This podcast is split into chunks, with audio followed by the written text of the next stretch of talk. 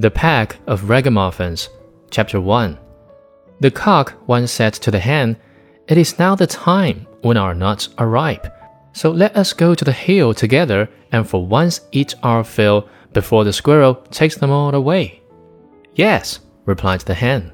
Come, we will have some pleasure together. Then they went away to the hill, and on it was a bright day they stayed till evening. Now I do not know whether it was that they had eaten till they were too fat, or whether they had become proud, but they would not go home on foot, and the cock had to build a little carriage of nutshells. When it was ready, the little hen seated herself in it and said to the cock, Thou canst just harness thyself to it.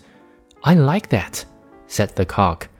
I would rather go home on foot than let myself be harnessed to it. No, that is not our bargain. I do not mind being coachman and sitting on the box, but dragging myself I will not.